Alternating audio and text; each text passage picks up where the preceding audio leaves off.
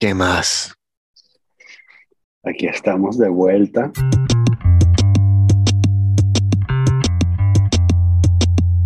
Nos banearon de YouTube. Y es por eso que no estamos en vivo, porque estamos baneados.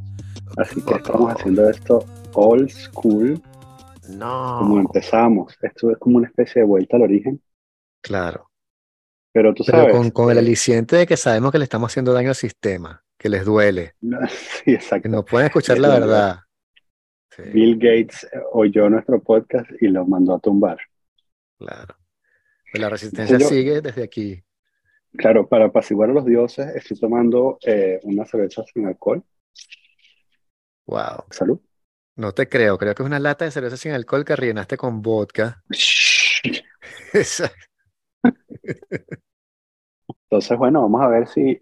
Hoy descubrí que cuando le recibimos este mensaje de que nos habían baneado, hace como una semana o un siglo, no recuerdo, eh, yo te lo comenté. Acordamos que le habíamos hecho mella al sistema y dije, bueno, no nos van a dejar streamear en siete días, pero el próximo podcast que vamos a hacer va a ser como en- dentro de ocho días, así que me sabe a casado. Claro. Resulta que es ocho días, digo siete días, luego de que entras a YouTube y le das a aceptar al mensaje, que fue hace 20 minutos The old switcheroo. Entonces, de Old Switcheroo. Entonces, este, bueno, yo quiero aquí denunciar públicamente a YouTube por sentencias engañosas. Yo creo que ese crimen ya prescribió, pero ese es el problema de dejarle al Big Tech el destino de nuestros sistemas de comunicación e información. Claro, porque siendo, siendo realista, y solo para la gente que no sabe de lo que estamos hablando, recibimos una especie de sentencia, primer strike en YouTube, eh, en el cual solo te indican el episodio que supuestamente violó algún tipo de acuerdo que tú hiciste, y luego nos indican que no podemos decir cosas que contradigan a la Asociación Mundial de la Salud, a la WHO. Sobre. Sobre el COVID, exacto. Y es un episodio del 2021 que nadie recuerda muy bien y no nos dicen las, las partes específicas en las cuales estábamos equivocados, a pesar de que te, seguramente está seguro de que hay muchas cosas que dijimos que eran Sí. sandeces y estupideces porque es un fucking podcast, Ujú. pero en esas circunstancias, en esa situación, este, no nos permiten transmitirles otros podcasts verídicos aquí. Y, y nos daban la opción de, de apelar. Para apelar hay que construir un argumento sólido. Y para construir un argumento sólido hay que escuchar el episodio de nuevo, pero I ain't got time for that shit. No, no, no, no. Entonces, te quedó así. Eh, entonces, eh, bueno, eh, que quiero recordar además que eh, la OMS no está exenta de contradicciones, porque en el 2020 nos están diciendo, ¿sabes? Esto es como el SIDA, pero en el aire. Eh, luego nos están diciendo, no toques nada. Ujú. Y luego nos están diciendo que las mascarillas no funcionan. Eh, y luego nos están diciendo que, bueno, que había que vacunarse. Yo ahorita estoy contradiciendo, con mis acciones, estoy contradiciendo la recomendación de la OMS porque no me metí la cuarta dosis. Bueno, estás también Pero contradiciendo la no por- recomendación de YouTube de lo que no tienes que decir para que te tumben un podcast. Pero aparte Mm. de eso, Mm, pero tienes Ah. toda la razón ok, en el sentido de que yo nunca entendí ni entiendo cuál es el piedestal moral para decir a partir de esto es que vamos a jugar los que están mintiendo y los que no, tomando en cuenta lo que tú acabas de decir, que los puntos se van cambiando, lo- los postes de, de gol se van rotando, y entonces era, o sea, hay que aceptar que la OMS y la gente que estaba en, el, en control de, de las comunicaciones de todos los gobiernos exageraron, nos mintieron, había cosas que sabían, o sea, que ahora sabemos que ellos sabían, que no las dijeron. Ellos sabían que una sola vacuna no iba a ser factible, pero decidieron por cuestiones políticas no decirnos eso, y eso se puede justificar o no, pero no lo dijeron. Entonces, lo que sí ha sucedido es que hay una mella gigante en lo que es la credibilidad de las instituciones, porque salió hace poco una investigación de Matt Taibbi en la cual el tipo te demuestra cómo hay nada más, o sea, eran como cuatro o seis doctores ahí que estaban todos este, enconchupados para crear esta narrativa y por culpa de estos seis carajos, toda la, la, la, carrera médica se ve como entre comillas, en la cual vas a tener un primo que va a llegar, que es doctor, que te va a decir, esto es así, te va a decir, no, vale, pero es que los científicos, ¿qué coño van a saber? Mira lo de la vacuna. Y es por culpa de estos cuatro o seis mamagüevos que uno no puede, no puede decir ya como que la OMS dice qué, porque la gente dice, ¿cuál OMS? La, la de la pandemia. La de la pandemia. La de la pandemia. Entonces, coño, o sea, el, el daño que se le hizo fue mayor y no, cree, no creo para nada que este podcast haya contribuido a eso. Si acaso estamos inclamando por lo contrario, porque nos dijeron qué coño estaba pasando, porque lo más polémico que dijimos de verdad fue este, la teoría del lab leak, que terminamos teniendo razón. Y lo dijimos aquí, tuvimos discusiones con biólogos y todo al respecto, en los cuales ventilamos diferentes hipótesis, con las experticias de cada uno, que la mía es cero, ninguna. Este, Pero sin embargo, las cosas que hemos leído, podido ver, y pensamos que había una, un caso serio hacer en ese, ese, sentido. Y hoy en día la OMS dijo lo contrario. Entonces, esa parte del podcast la puedo decir o no, o sea, tomando en cuenta que en ese momento la OMS decía que no dijeras eso, y hoy en día dice como que, bueno, tenías razón en pensar que es una hipótesis válida pero vas preso. yo creo que también tengo, la, tengo el presentimiento de que quizás fue un chistecito. De que ni ah. siquiera estábamos haciendo una crítica válida a la OMS, sino que estábamos haciendo un chiste malo acerca de la gente que está muy loca y cree que puede andar sin mascarilla en plena pandemia. Sí, a estas alturas, who knows? Si no te dicen cuál parte del podcast, sí, además. en una hora, por más que tú, si tú lo reduces a frases aisladas, puedes crear polémica en cualquier podcast del mundo. Entonces, ¿cuál es el qué fue lo que dijimos? ¿Cuál es el cuánta gente nos escuchó también? Porque me estás reprochando, o sea, decir cosas en un contexto en el cual nadie me escucha de todos modos, o sea, es como extraño. Solo pedimos existir, poder hablar sin que nadie nos escuchara. Cuando empezamos el podcast era así, no sé si te acuerdas. Yo estaba contento de que nadie nos escuchara, que fuera cero. Fuéramos tú y yo y ya, y hablamos de manera, no sé, sin tapujos. Y después tuvimos una polémica y se convirtió en una cosa seria y alguien nos denunció por Twitter, en fin. Y se convirtió en una especie de podcast que si los podcasts también explotaron, ya son algo como que común, ¿no? Sin embargo, o sea, no sé, no hemos tenido mm. nunca tantos eh, gente que nos escucha y nos toman en serio, y eso es bueno, nos toman en serio. como para decir que estamos manipulando la información, como que, ¿qué hiciste tú con la vacuna? No, no me la tomé. ¿Por qué? Pues escuché el podcast de un poeta y un filósofo que hablan de aliens en el Atlántida, weón, y las pirámides, y me dijeron que ellos pensaban que de pronto no era una buena idea. Entonces hice eso. Um, ok, esto es un buen segue que voy a dejar pasar, porque además quería decir que em, si uno, en, una, en la época de uh, inteligencia artificial, ¿cómo puede confiar uno en eh, la supuesta moderación del contenido de una plataforma que tiene incentivos económicos ocultos? Entonces, eh, con esto quiero abogar por la, la perdida free internet, que cada vez se reduce más y más, ¿no? o se reduce a menos y menos.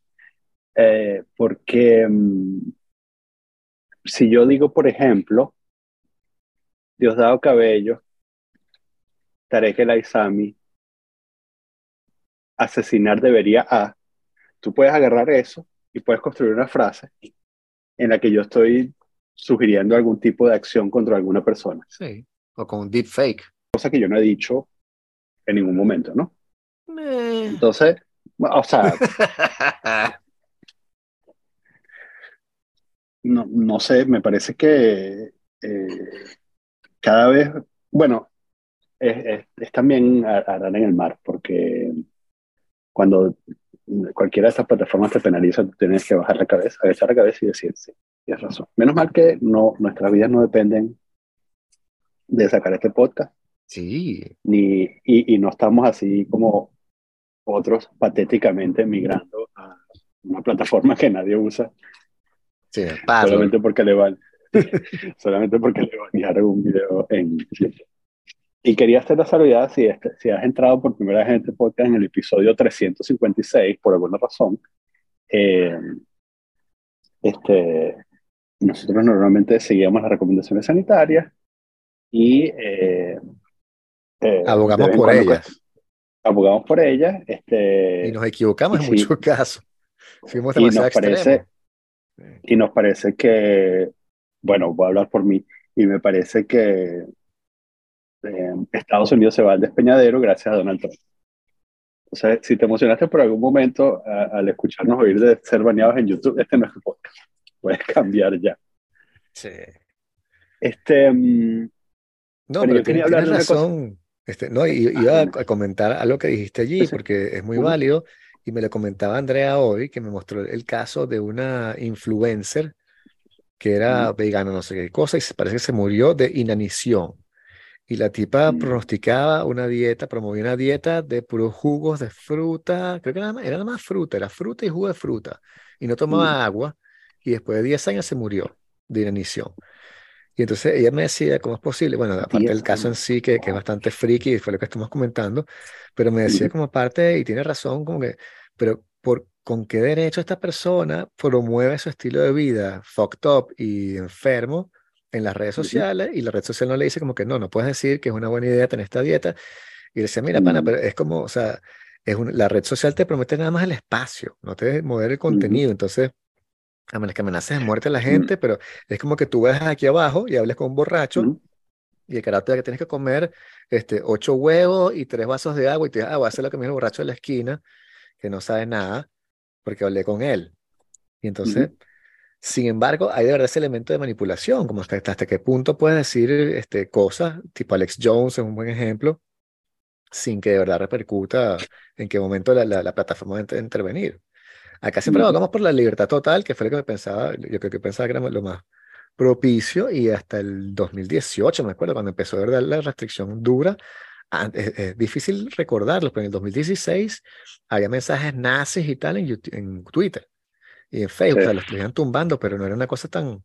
Hoy en día dices, dices que si las mujeres son hombres o qué sé yo, cuál es la frase que no puedes decir, y te tumban hasta un punto que se, se ha radicalizado. Y vivimos eso de primera mano y sin embargo no nos acordamos, no nos acordamos del Twitter de antes, en el cual decías lo que te diera la gana y insultaba a quien te diera la gana.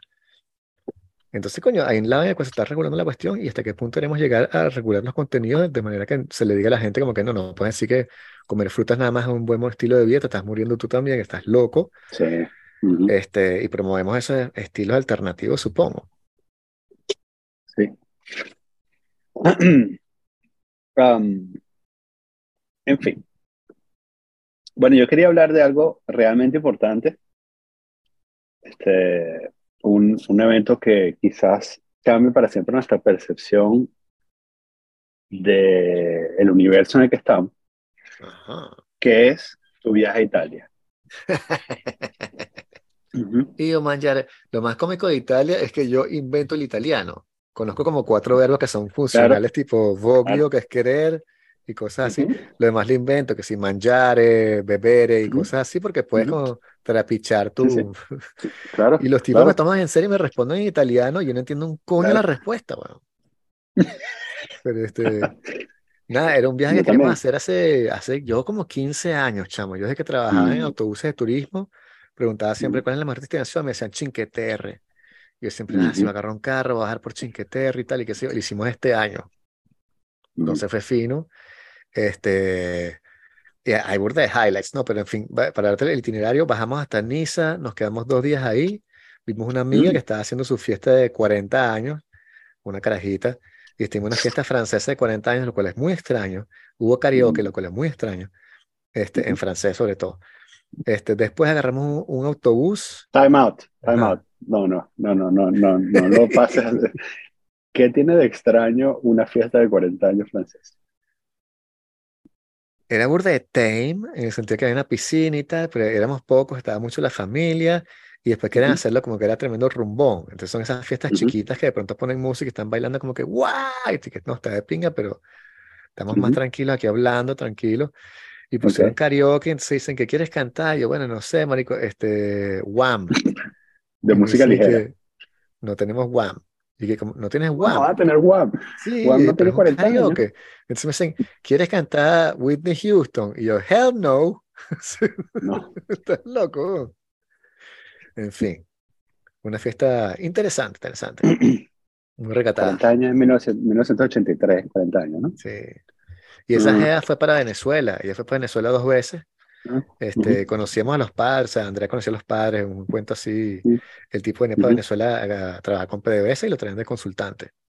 Mm. En fin, se conoce hace tiempo, tiempo. Y estuvimos viéndolo y entonces Pero- este, también pasó esa vaina Ca- chimba que no sé si te ha su- sucedido, weón, que vi una, una Mm. pana que no es pana mía, es una amiga de mi Mm. esposa, pero que le he visto con tipo cuatro u ocho veces en mi vida y fino, no sé quién es, o sea, una, una pana, pues, pero así, ¿no? Y le digo, como que no te ve a ti en, qué sé yo, seis años. Y que, Daniel, ¿qué pasó? ¿Cómo están tus chamos? Y tú que, ah, coño, porque es que, ¿sabes que nos divorciamos? Y yo, sí, sí, André, mira que se divorciaron. Y, este, sí, pero los chamos los tiene el pana, y entonces el pana no me deja hablar con ellos por teléfono. Y tengo tres días que no sé dónde están, y se pone a llorar frente a mí. Y yo que, Mierda. Yo no soy este tipo de amigo. O sea, ¿por qué soy yo? ¿Qué? Y yo sí que, Wow. eh, pero coño, pero vamos a, ver cómo lo, lo contactamos y tal. No, es horrible, tú no sabes. Yo, no, de bolas que no sé, porque me estás diciendo. En fin, hubo drama Mm. francés, como en todas películas francesas, siempre hay una parte que es un dramón así de familia. Eso sucede en Mm. toda reunión francesa. Chamo, o sea, sin ánimos de echarme una maldición a mí mismo, que seas mujer y no tengas la custodia es burda de peludo. Están peleando, están peleando, entonces está en ese momento y los Mm. abogados patatí patatá se acaban de divorciar. Mm. Pues la vaina es que el tipo Mm. se los llevó de vacaciones y no le dice dónde están, no los deja que los llamen por teléfono. Ah, Y él los llama a su- ok. al celular que les dio y el tipo no los deja que respondan, weón. Entonces no sabe dónde Ah, están, no saben cómo le están pasando, o sea, y bueno, están, tienen que ser tipo mm. 9 y 7, no son chiquitos, pero comen, o sea, son niños, No, weón, no hay siete, es chiquito chiquitos, todavía, sí, claro. Sí, sí, sí, Uf, qué duro. pero sí, Ah, en fin, eh, ¿qué cantaste? no canté nada porque al final, ¿qué pusieron? No me acuerdo qué pusieron, pues es que no conseguimos nada que, que, que conviniésemos, que esta canción de teléfono y esa mierda no la escucho, o sea, en fin, fue, fue extraña esa soirée. ok. Pero al día siguiente arrancamos, agarramos autobús y nos fuimos, bueno, fuimos a una, una ciudad llamada Blois, en, en Francia, en el sur de Francia, bien de pinga, What? que es donde estamos quedando. Y después agarramos un carro y tal, un autobús, mentira. Y nos fuimos hasta Génova, una hora y media. Los fines de este viaje, yo pensaba que eran muchas horas manejando y por eso no quería Ujú, hacerlo. Y te pones a sacar la cuenta y no son tanto, no es tanto tiempo ni kilómetros, pues. ujú, Mira, hicimos una hora y media, una hora y menos de dos horas para llegar a Génova en autobús.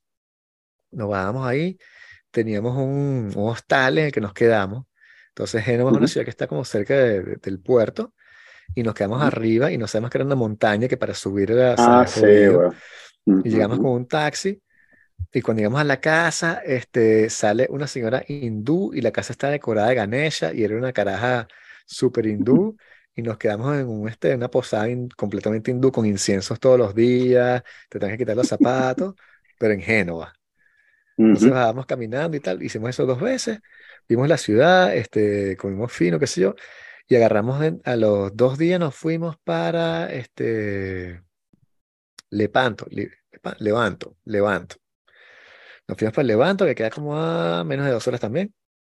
Y de. Levanto subimos un día para Sabona, para ir para la playa, que tiene una playita, y nos metimos en un restaurante, así estábamos buscando, y este, y veo un cartel que dice restaurante, y me meto, me meto, y llega una vaina que es un diner de obrero, y hay puros italianos, y el menú eran 12 euros, man.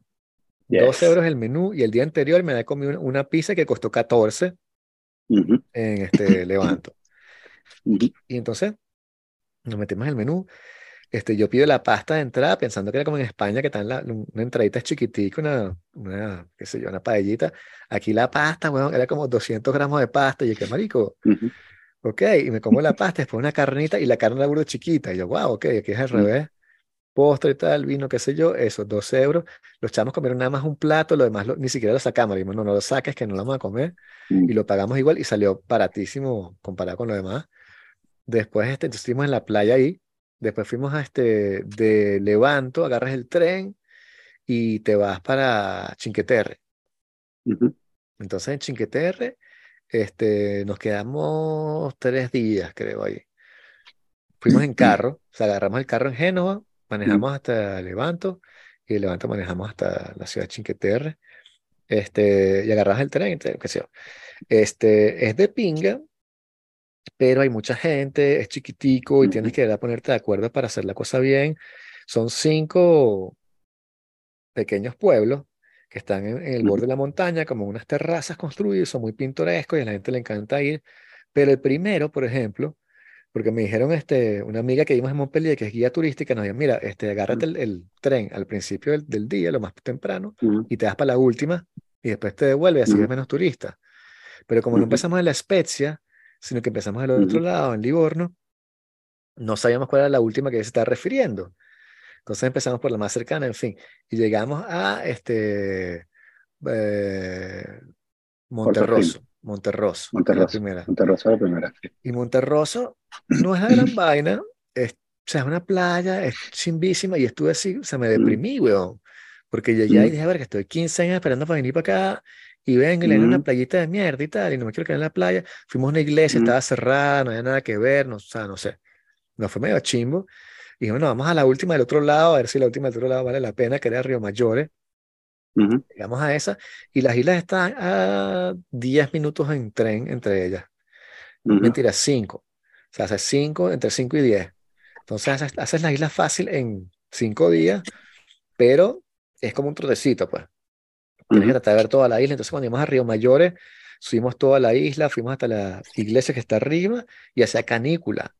Entonces se de ujú, calor y entonces estuvimos ahí, bueno, lidiando con eso. Yo me echaba agua en toda la fuente y después hicimos este Manarola, que es bellísima, que es la más pintoresca, que está como en, la, en el borde del- de la montaña. Te ves la, como la, las casitas colgadas de colores, impresionante, ujú, y tiene un puertecito y te puedes bañar. Y después llegamos a Corniglia y Corniglia echamos, o sea, era la canícula así, las 3 de la tarde y tienes que subir 400, eh, este, sí, 400 pasos, 400 es- escalones para llegar a la ciudad. O sea, llegas abajo en el tren, te bajas y ves así como Juego de Tronos, que ves la montaña así y vainas arriba y tu mierda. Tienes que subir la vaina. Bueno, lo hicimos con niños, tomando en cuenta eso también, que es el otro, la otra cosa, que tienes un niño de 10 y uno de casi 7 y ujú, bueno, y juegan el juego, pero llega un punto de cuando dicen no quiero caminar más, pues, o sea. Entonces, bueno, tienes gelato, tienes cosas que darle. Pero en fin, hicimos las cinco islas en el día que queríamos y, este, y después empacamos y nos fuimos hasta, hasta las ciudades que estaban cerca de Florencia. Hicimos Siena, San Gimignano y Luca y después hicimos ujú. cuatro días en Florencia. Y después agarramos Wow. devolvimos el carro y agarramos un avión y nos devolvimos a París en avión. Sí, estuvo fino. Wow, chamo. Esta, eh, Sí. ya va, ¿cómo, eh, ¿cuántos se tiraron de regreso? De regreso en avión son nada más menos de dos horas. ¿no? Y entre cada ciudad era eh, hora y media, hora, hora y media, 45 minutos. Nos quedamos en un campamento en, eh, en un bosque en, cerca de, de Florencia, en la Toscana, para poder ir a San Gimignano, Luca y Siena. Y tenía una piscina, entonces fue como el, el deal con los chamos, es como que, ok, mire, los voy a llevar a este mm, poco de iglesias y museos ladillas y a comer en un claro. restaurante como un cerdo, pero en la tarde van para la piscina. Entonces agarramos una piscina y los caras estaban súper contentos y también les vendes la cosa bien, les, les empiezas a enseñar cómo buscar cosas en las ujú, iglesias y dónde está el sí, símbolo y qué sé yo. claro. Pasaron súper bien y chamo, o sea, con la, la única cosa es que entonces llegué a Florencia y este, un podcast que yo escucho que se llama ¿Qué más? Me dio una recomendación de un restaurante en Florencia.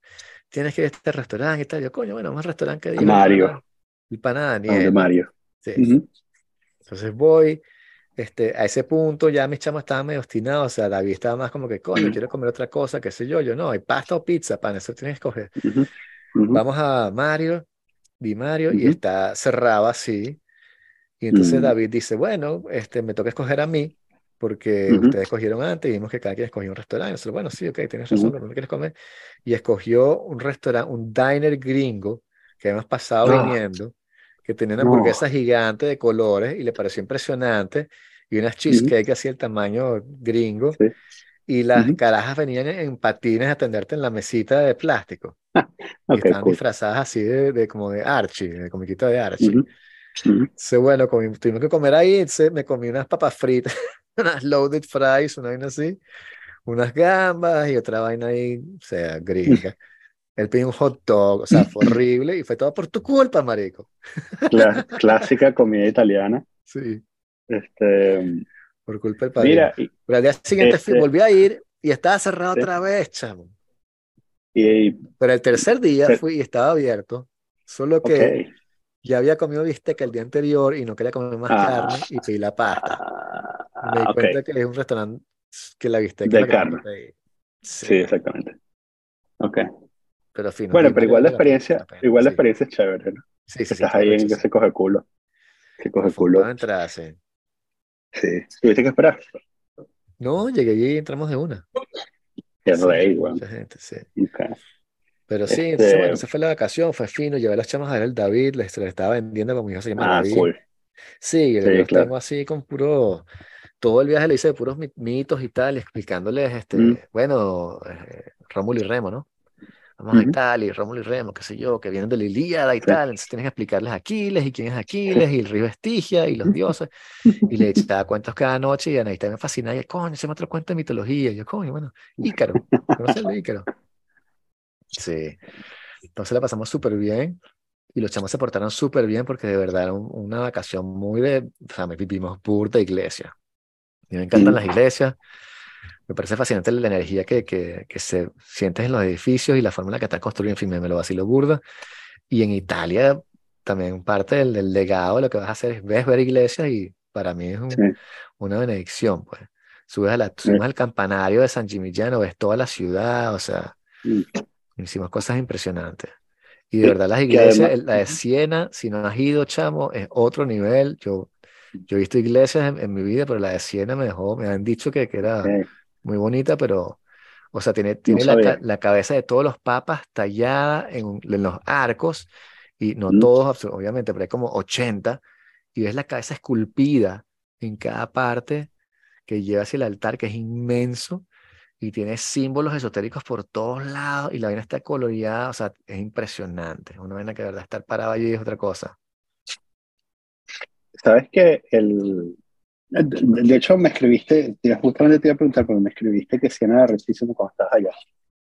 Cuéntame, además de la iglesia. Es nada más la iglesia. Tienes la iglesia, sí, sí, sí. Es nada, pero es que nada más tienes que ir para eso. Tienes que entrar a la iglesia, o sea, es, otra experiencia. Pero tiene también un este pancito que hacen, hacen el pan forte, que es típico, lo hacen de, de Siena y lo puedes comprar ahí, es muy rico para comer. Tiene restauranticos, puedes conseguir cosas para... Y es una ciudad murallada también en una montaña, o sea, bien bonito también. Pero nada más ver eso. Después tienen las cosas gimmicky, tipo el, el Museo de la Tortura, que la hay por todos lados, que, que ah, sí, y vainas así, sí, heladerías, qué sé yo, pero sí, sí, lo que tienes que ver es de verdad la iglesia, pero otra, o sea, next level.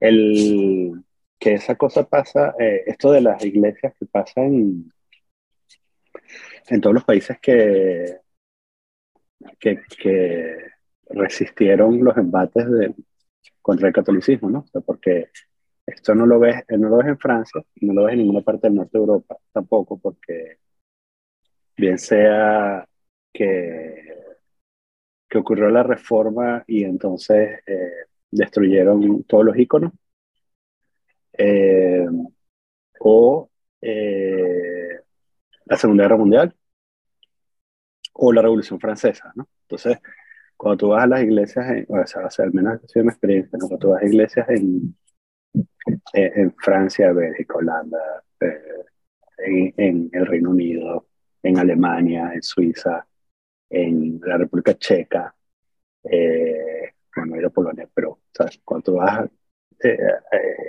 no ves lo mismo que cuando vas a iglesias en Italia eh, y cuando vas a iglesias en España. Es que eso es algo que yo no hago mucho eh, en España, pero, pero que es impresionante la diferencia, ¿no? Porque ves eh, the real shit. Sí, sí, sí, o sea, el legado es impresionante. La catedral de, de Florencia, justamente, la catedral del Duomo, está construida sobre ruinas paleocristianas. Es decir, en el siglo II ya tenían rituales cristianos ahí cuando no era ni siquiera una religión. Sí. Y después construyeron Sí. encima de eso y fueron construyendo más y más y más. Y después tienes el Duomo, que bueno, que está pintado y es impresionante, pero es otro siglo que se le viene mucho más allá a, a imponer, ¿no? Y son los espacios también que son muy, muy imponentes. Este, hay una iglesia, la de Santa Croce, en Florencia, que Stendhal, el escritor francés que escribió Rojo y el Negro, eh, como serán todos nuestros escu- escuchas, obviamente, Ujú. son muy cultos. Este, Stendhal fue para la iglesia de Santa Croce y cuando salió le dio un patatú y se estuvo así como, ah, que se estaba muriendo y dijeron que se había impactado por lo sublime de la iglesia e inventaron Mm. el síndrome de Stendhal. Es el síndrome de lo sublime. Wow. Una vena que le da Ah. a gente cuando van a la iglesia de Santa Croce saliendo y que, ah, Ah, sí, ah, eso no sabía. Ok. sí. No, Yo gracias, pensé que me iba a dar, ¿Qué no me dio. Pero es impresionante Ajá. porque también la iglesia de Santa Croce es donde están enterrados este, Miguel Ángel, eh. Dante Alighieri, Galileo Galilei, este, y una, o sea, una parranda de gente. Américo Vespucio creo también. Y entonces una iglesia grandísima que tiene un trompe-l'œil impresionante, que entonces el techo parece tridimensional, o sea, una vaina... Sí. Bueno, que esas son las típicas de la, del centro de Italia, eh, Sí. las, las típicas iglesias renacentistas del centro de Italia, Sí. que tienen este, este entramado súper sí. súper raro, que no te lo esperas, ¿no? También. Es una de esas cosas porque... no, Porque eh, Después está la cosa que tú lo lees con el ojo crítico de la historia y tú dices, ¿sabes? Porque tienes como la representación y a veces al lado tienes un escrito sobre eh, el santo y el cuadro. Y entonces uno de esos cuadros está leyendo Santa Lucía, que es una de las Ujú. más grandes vírgenes, qué sé yo, que tienen ellos allá. Ujú. Este, y cuando lees la historia de Santa Lucía, se reduce básicamente, si lo lees sin los adjetivos superlativos y todo lo demás, es como que la caraja la obligaron a casarse con un tipo. La caraja dijo, no, prefiero dedicarme a Cristo y se fue para la iglesia y se dedicó a Cristo. Y le dijeron, no, tienes que casarte con este tipo. Y la caraja dijo, rehuso. Y el cristianismo aún era una religión como eh, respetada. Entonces la trajeron Mm. frente al rey y dijo, te vamos a torturar. Y la caraja dijo, no me importa torturar porque tengo la fe de Cristo. Le trataron de cortarle el cuello y no pudieron hasta que ella decidió, porque ella quería voltear el cuello y se lo picaron y le cortaron la cabeza y la mataron. Mm. Y esa es la historia de Santa Lucita y dices, "Mm, ok. O sea, veo la devoción de la cuestión, pero también entiendo como una persona, como un cuento chimbo, ha sido un pana que le, le lo robaron una moto y le, le cayeron a tiros, se convierte en una leyenda de que el pana resistió las balas Sí, hasta que sí, decidió que lo acribillaran. El Che dijo, mátame y vaina, ¿sabes? Qué bolas, tengo que volver porque no, o sea, yo he estado allí en la Basílica de Santa Cruz y no, no sabía nada de esto. Ahora, ahora tengo que volver para, para desmayarme en la, la puerta al salir. Exacto.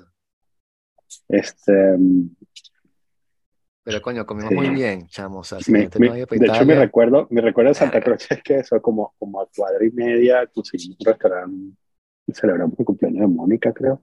mm, y comimos espectacular. Y además, este, en Classic Italian Style, yo solo tuve que decir el cumpleaños de ella para que montaran toda una fiesta de cumpleaños en el restaurante. exacto. Sí, el tipo un burro de pana. Conseguimos una pizzería así al lado del camping y el bicho era su familia, era él que la hacía con su esposa y el hijo en la caja y era una pizza pero next level shit, weón. O sea, es como que coño, we've been doing it all wrong. Sí, sí, eso tienen esas pizzas. Te iba a preguntar, eh, este, eh, Sabona, ¿viste Sabona? Sabona, sí, pero eso, fui nada más a la playa Mm.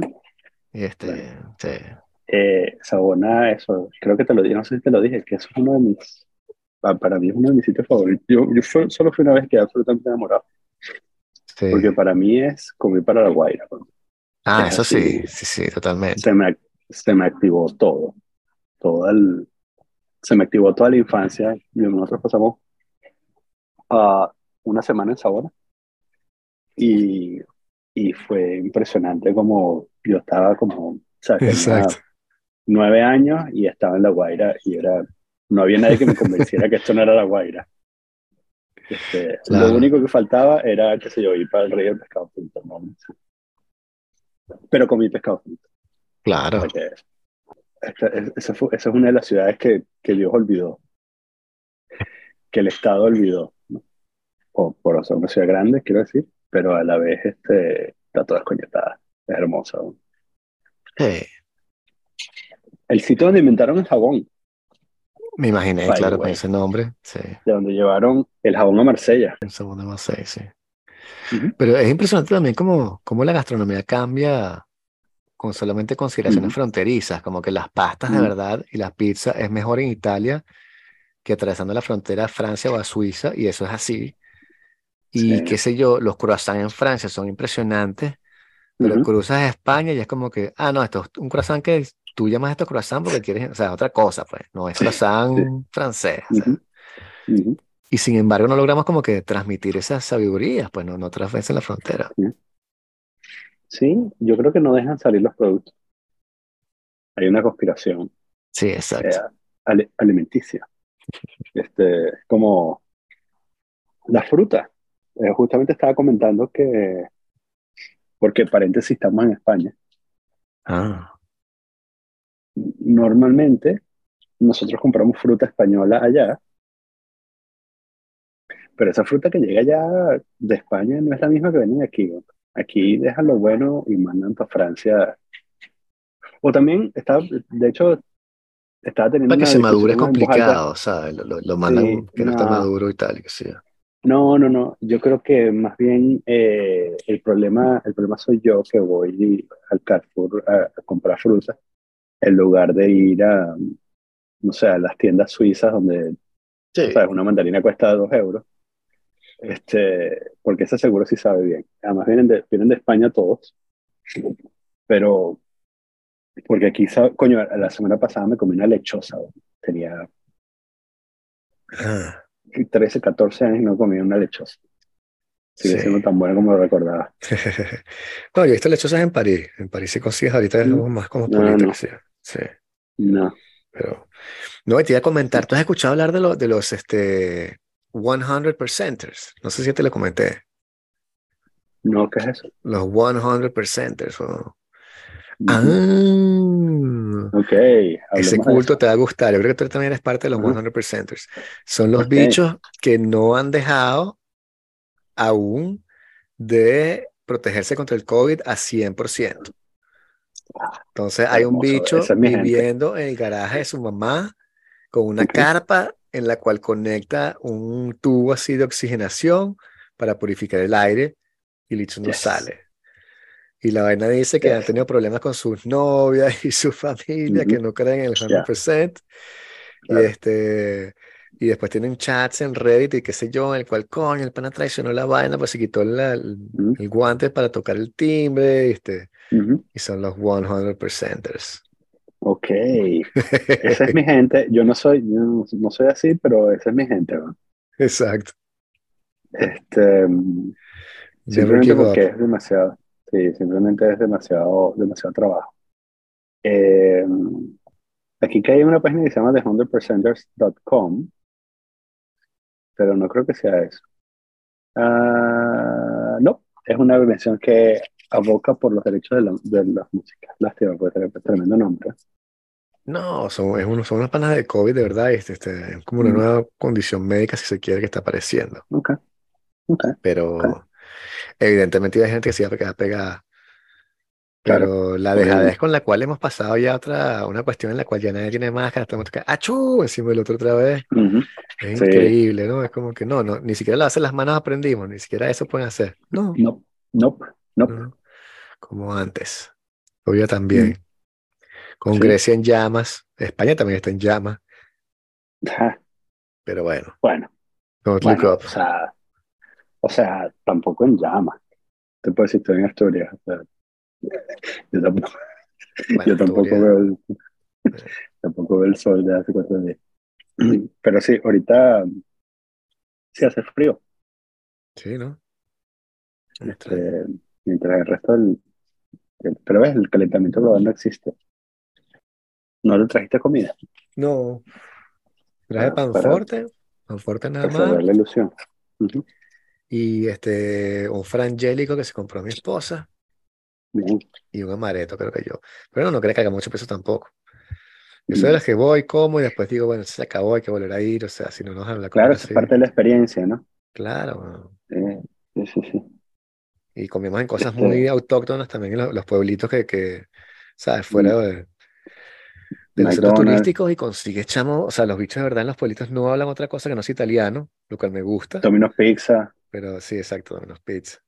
Este, pero es un pedo comunicar y eso es lo que me gusta también de la educación, ¿no? Estar como en otro aire, en otra onda. Sí, sí, sí, totalmente, totalmente.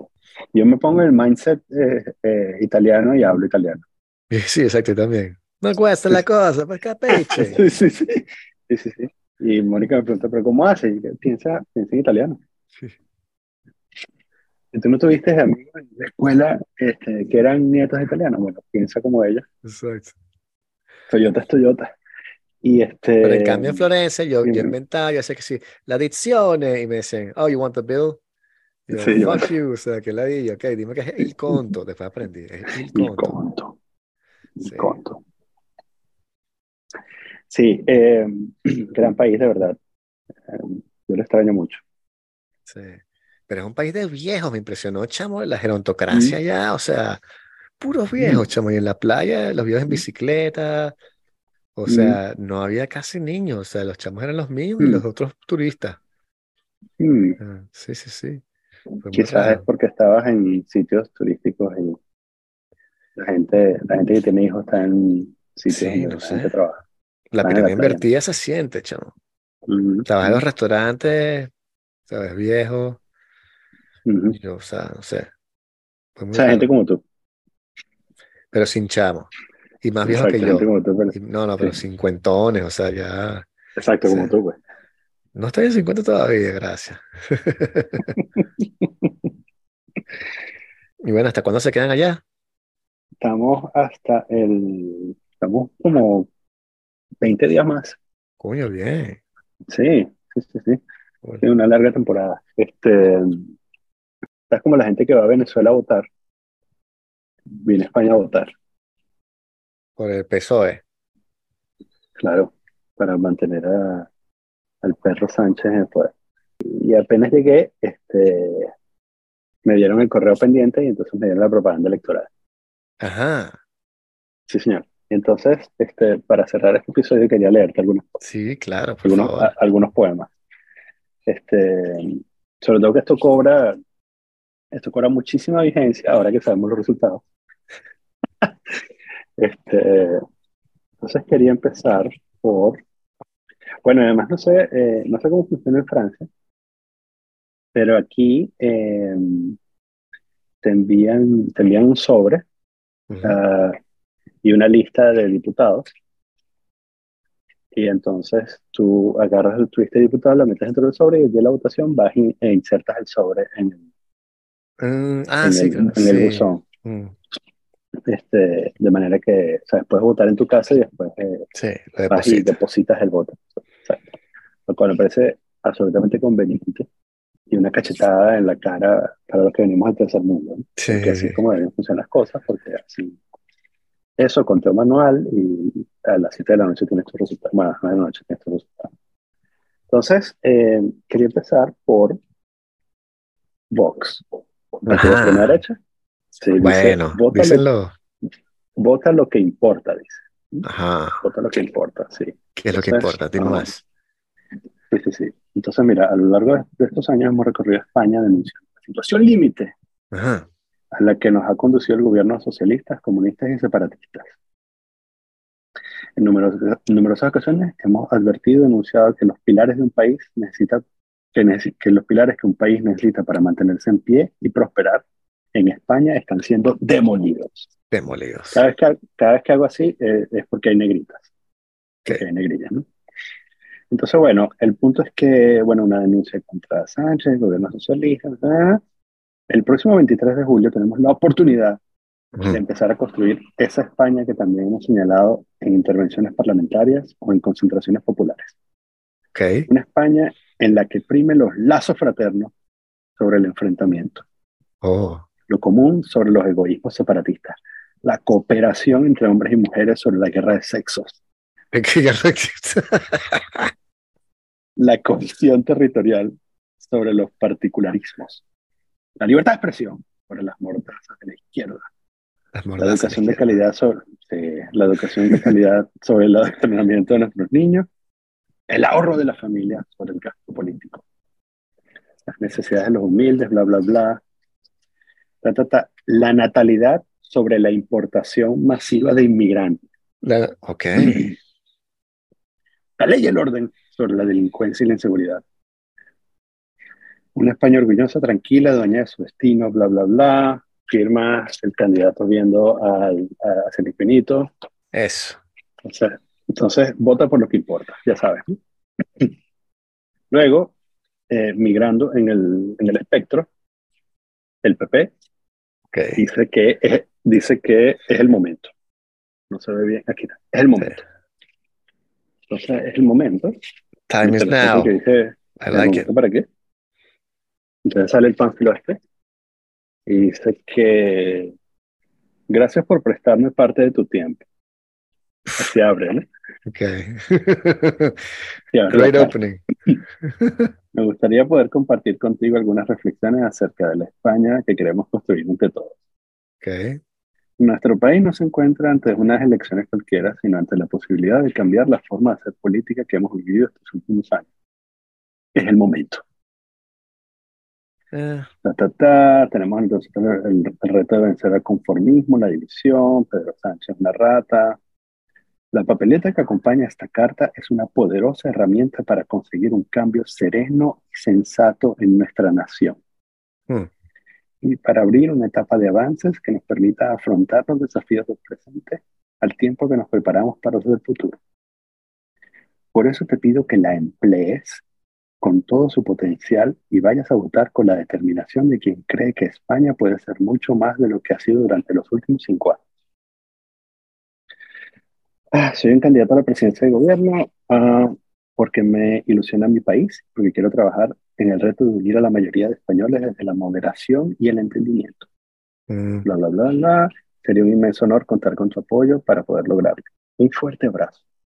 Boring. Ahí, tiene, ahí tienes a los, los nazis del PP demostrando sus ideas extremas Exacto. De, de, división de la sociedad. Entonces, eh, luego viene, adelante, España avanza. Of course. Entonces, el PSOE me envía esta carta. Estimado A. Estimado slash A. Ah. Estimada próximo 23 de julio tienes el derecho de participar con tu voto en unas nuevas elecciones generales. Tus deseos y tu manera de entender España se expresan a través de este voto. No, no es verdad, pero ok. Sí, sí, sí. Me presento con la fuerza y el ánimo de dar lo mejor de mí. Honestamente, creo que hemos hecho grandes avances y reformas en medio de emergencias extraordinarias. La pandemia, mm. la pandemia, el volcán, la guerra de Ucrania, la crisis energética y la inflación. Mm. Me pregunto si alguno está correlacionado. nos sentimos orgullosos de la gestión hecha con la ambición de conseguir la mejor España. Esto es caps, bold y en rojo. La mejor, España. Eso. De lo que me siento más orgulloso es del esfuerzo titánico de la inmensa mayoría de la ciudadanía para superar unida todas estas pruebas con la experiencia que dan los años, tú puedes valorar el esfuerzo, bla, bla, bla. Juntos hemos protegido a la gente con decisión y medidas valientes ante la incertidumbre provocada por los acontecimientos que nadie podía prever. Mm. Ah, lo has visto ante la pandemia, la respuesta a las consecuencias de la guerra, ante cada emergencia medioambiental. Ah, juntos, España avanza. Sí, porque a pesar del ruido provocado por algunos, España avanza. Rojo. ¿Para dónde? No sabemos. No sabemos. Crece, crecemos más que el resto de Europa y esa, y esa riqueza se reparte con más y mejores empleos y servicios públicos. Hemos puesto la base para transformar, bla, bla, bla, Sé que aún queda mucho por hacer. También sé que no puede darse por sentado todos los avances que conseguimos cuando España avanza. Pero tengo la certeza de que no hay marcha atrás, de que vamos a seguir avanzando juntos. Tú decides con tu voto si España avanza. Wow. Eh, sí, España avanza. No está mal. Los, los comunistas no enviaron nada porque tuvieron que aglutinarse en un partido como que 15 días antes de las elecciones. No, son los Este, mejores. Entonces, los de, los de Podemos y los el poco de partidos locos que hay ahora de la extrema izquierda eh, no mandaron nada. Este, hicieron una campaña súper ridícula, eh, no, no tan ridícula como la de la extrema derecha, este, y bueno, recibieron lo que merecían. Este, también en mi, esto tenía un, una especie de uh, recuerdo de, los, de las elecciones anteriores, que fueron en mayo, los partidos de centro derecha, ciudadanos, que ya no existen, pero me, me quería traer esto, que es un bebé que dice... Um, Libérate. no, sí, dice. Es un bebé, entonces... Acaba de nacer. Tres meses, 4 kilos 600, acaba de nacer y ya debe 30 mil euros. Libérate. A Europa, ¿no? Claro, sí, es una foto de un bebé que dice que y, y debe 30 mil euros y tú tienes, tienes que liberarte. Y la forma de liberarte es que vota por los tuyos, obviamente.